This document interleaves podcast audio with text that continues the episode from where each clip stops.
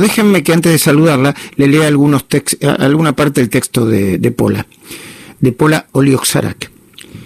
Eh, Recio, macho y peronista, Sergio Berni marca el regreso de la gomina a la escena nacional. En un mundo donde los rulos indomables de Martín Lustó buscan invocar su espíritu rebelde y la pelada de Horacio Rodríguez Larreta es certificado de calidad top de Cyborg última generación, la gomina del ministro de Seguridad de la provincia de Buenos Aires tiene claras aspiraciones políticas. Luego continúa, ¿no? Terminator del conurbano, Sergio Berni es un actor multitasking. Berni juega a ser un macho de los de antes, un tipo humano desechado por el kirchnerismo, el militar. El discurso milico de Berni no se conecta con el cuerpo militar busca circular, impresionar y seducir a la sociedad civil. Según el perro Berbisky, Bernie es un falso militar que los militares no reconocen como propio. Por otro lado, las Fuerzas Armadas están diezmadas, han sido desfinanciadas desde Menem y despreciadas por los Kirchner como parte del posicionamiento en favor de los derechos humanos. A pesar de sus esfuerzos y su elaborado perfil de hombre de acción, no está claro que Bernie tenga logros de gestión. Estoy leyendo salteado, ¿no? Cosa que no se hace, pero mm, no tenemos el tiempo suficiente como para leer todo el artículo que recomiendo. Y voy a terminar con este párrafo. Berni tiene un tocayo en el universo, Antonio Berni, el gran maestro de la pintura argentina, que al final de su carrera se dedicó a crear esculturas de monstruos. Los rostros hinchados de su obra Manifestación, 1934, recuerdan la cara del ministro.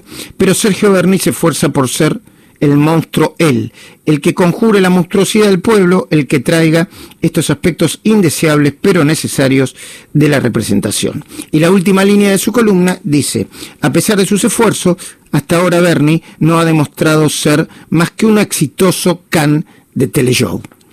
Eh, Pola Oleoxarac, muy buenos días, ¿cómo va? Hola Luis, ¿cómo estás? Bien. Gracias por invitarme. No, por favor. ¿Qué pensás de Bernie? bueno, a ver, me parece un personaje muy curioso, me parece muy curioso como eh, cuando Alberto no se queda sin respuestas, como también hay digamos, como mucha actividad de tartamudeo en el jefe de gabinete, siempre es Bernie como el que sale, ¿no? Como, como una especie de cana maestrado que va, recorre los programas, pone la cara, repite lo que hay que repetir y se enfrenta a quien haya que enfrentarse. Es como, digamos, eh, su mundo es la televisión hasta ahora. Eh, creo que es ahí donde más ha brillado, porque no, no le conocemos realmente, eh, va, digamos, si uno mira las cifras en la provincia de Buenos Aires, o incluso pensando en el, en el caso de, de Facundo Astudillo Castro, eh, su actuación, ah, digamos, está lejos de, ser ejemplar o de ser interesante, ¿no? ¿Te preguntaste si podía ser efectivo aún con todas estas, estas evidencias? Efectivo políticamente, quiero decir, ¿eh?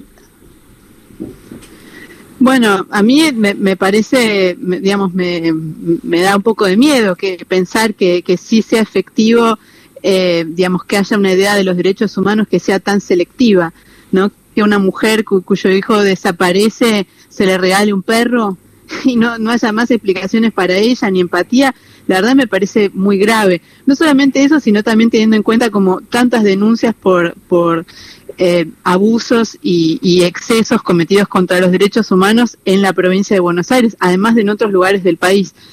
Em, yo creo que el peronismo está tan, digamos, falto de discurso que, digamos, es como si estuviera manoteando y dijera, bueno, o sea, la verdad la mano dura es algo que en una situación donde eh, la indigencia sube y los delitos suben, quizás es como el único lugar donde podemos, eh, eh, no sé, como asociarnos o encontrar como un techito, digamos, para guarecernos. me parece que, quizás va un poco por ese lado, ¿no? Como la idea de decir, bueno, tengamos un discurso de derecha acendrado, porque por el otro lado tampoco es que está funcionando nada. Mm. Y además es muy curioso ese discurso, ya, eh, bueno, pasa de lo machirulo, ¿no? Lo de Bernie, es un poco, atrasa bastante. Eh, quizás esté representando a alguien, pero al mismo tiempo es una línea terminal muy directa de, de Cristina Fernández de Kirchner. ¿Cómo te lo explicas? bueno, Es verdad eso, es verdad que es como justamente el, uno de los pocos actores ligados al gobierno que no tiene como esa necesidad de aparecer como un macho deconstruido. Bernie no necesita andar haciendo... Bueno, para deconstruirlo tenés que ponerle una bomba, tenés que... Tenés que... tenés que, que, que tiene que nacer de nuevo, digamos, para ser suave, ¿no? bueno, justamente, quizás, no sé si ahí radique algo de su encanto. Yo la verdad, o sea, me, digamos, me, me parece como difícil como pensar, por ejemplo, digamos, una figura como la de Patricia Bullrich, tiene una idea de la, digamos, de la mano dura, si querés, pero como asociada como a ciertos rituales de la gestión. A mí me parece que en el caso de Bernie, él también está tratando de acercarse a una idea de en ese sentido, pero, o sea, sus armas son estas pequeñas películas que hace, como mm. estos videos que, que comparten las redes, donde donde lo ves eh, que desbarata una banda criminal y encuentra, no sé, tres kilos de marihuana y cocaína. Tres kilos de cocaína y además pone pone el acento, mira a cámara. Bueno, espera que leo el párrafo ese que me divirtió mucho, ¿no? Dice, ¿a quién le habla, Bernie? Escuchate esto, comienza. Estoy leyendo la, el texto de, de Pola. ¿A quién le habla Bernie? Escuchate esto, comienza su último video. Vemos hombres con casco militar avanzando en cuadrilla y suena un diálogo en off. Sí, decime, mi amor, dice una voz femenina. Quería conseguir porquería, responde un hombre. Los carteles y la música se excitan. Desbaratamos una banda trans que vendía droga y una banda peruana que proveía. Bernie hace un video en torno a las palabras clave trans y peruanos para anunciar que secuestró 3 kilogramos de cocaína y marihuana. No es un gran golpe al narcotráfico, pero Bernie confía en que la estigmatización le sume a su personaje, el macho en cruzada territorial contra los extranjeros indeseables y los, entre comillas, desviados. Sí, creo, creo que, es, que ciertamente Bernie es el único al que se le permite jugar con ese tipo de figuraciones dentro del gobierno, el que se puede dar el lujo de hacer eso. Y, y me, me, parece curioso que, que lo haga como, porque justamente sus armas son únicamente retóricas, o sea, no vos vos no ves como digamos sí, como, baja como baja el índice de, homicidios o, o, de robos no, sí, y, por otro lado también, o sea, se permite decir que hay que, que hay que, eh, como es, legalizar la droga. Mm. Entonces, bueno, estás legalizando, o sea, tu idea es legalizar, o sea, siempre hay como una idea de que, digamos, nosotros vamos a aplicar la ley porque la ley, yo soy militar y vengo como de esa formación, pero siempre que, digamos, estamos como en el, en el ámbito de los amigos y del peronismo y etcétera, ahí ya es como que se vuelve laxo, digamos, eh, sus críticas, digamos, no, no alcanzan nunca al cuerpo político.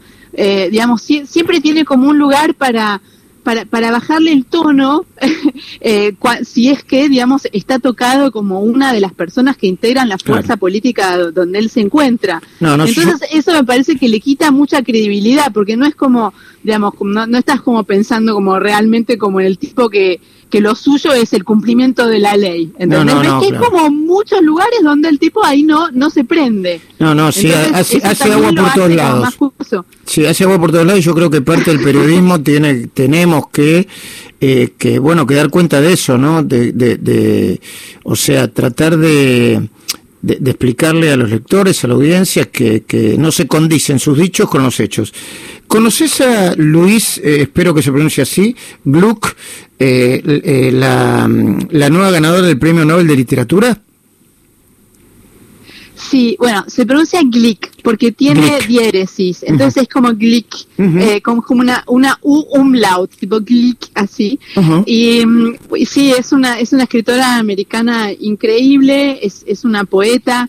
Tiene un libro traducido en castellano que se llama El Averno, que la verdad lo pueden buscar, que es espectacular. Bueno, yo tengo eh, también, bueno, hay compilaciones de, no sé, de, poemas en, eh, como hay, yo tengo un libro gordo de ella, pero bueno, lo tengo en Buenos Aires, donde están como, no sé, como 30 años de poemas de ella, la verdad que tiene, es, como súper lírica y, no son esos poemas que, que te dejan afuera, digamos, tiene, tiene un ritmo propio y, que es que es yámbico, que o sea, como es como de, de, la, de, la, digamos, como la, de la poesía shakespeariana, ¿entendés? Como que entras en, en un ritmo y a la vez eh, eh, es, es, o sea, son, son poemas sobre amor y muerte, hay uno como de un precipicio, ay no, es, digamos, es como una persona que está conectada con la belleza y, y eso emerge en los poemas. Y la verdad que, no sé, es, un, es, es hermoso que la hayan elegido a ella porque bueno, porque ahora todo el mundo la, la va a leer y, la, y, la va, y, y va a conocer su, sus libros y la van a traducir mucho más, así que yo estoy muy contenta. Decime, Pola eh, Olioxara, ¿qué haces, ¿qué haces en, ba en Barcelona? Bueno, eh, soy una exiliada política. no, estoy acá como justo me vine antes de la pandemia eh, y ahora, bueno, ya me quedé acá. Eh, la verdad acá hay una situación bastante normal. Yo creo que el gobierno, aunque por supuesto siempre uno tiene cosas para criticar y lo, los españoles critican un montón, me parece que lo manejaron con muchísima seriedad. Eh, no sé, mi hija, por ejemplo, va a la escuela desde, desde septiembre y no solo va a la escuela, va también a natación, eh, tiene clases de danza.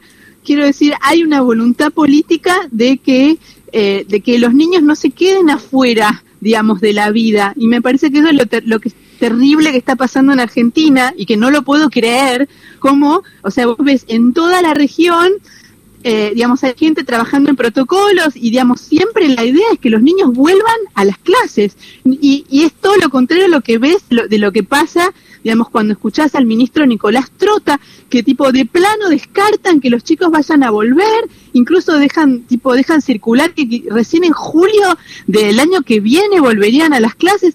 O sea, no solamente, no todos los chicos tienen computadoras para, para poder conectarse y aprender así sino que, o sea, la escuela es mucho más que eso, es un lugar de socialización, es un lugar, eh, digamos, donde muchos, muchos chicos además acceden a comer. Entonces, digamos, la, la, ausencia del Estado, la militancia de, de, un Estado ausente, eso me parece grave y horrible. Cada vez que se presentaron protocolos eh, de la ciudad de Buenos Aires, estos fueron rechazados.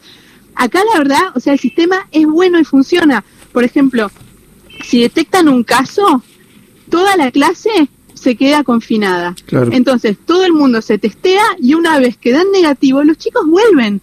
En, en, el jardín de mi hija no hubo ni siquiera un caso todavía, o sea, y van más de, o sea, un mes y medio ya de clases. Eh, o sea, le, las escuelas no son un lugar de contagio, son un lugar de detección temprana, donde justamente van y se controlan los problemas. O sea, digamos, hay que tener una mentalidad un poco más amplia y leer lo que está pasando en el mundo. Lo, lo que está pasando en Argentina es inaudito, es horroroso. Y bueno, la verdad me, me, me, me, enoja, me pone muy mal que pase esto. Entiendo. Bueno, que, que estés bien. Eh, eh, nos veremos cuando vuelvas entonces, ¿sí?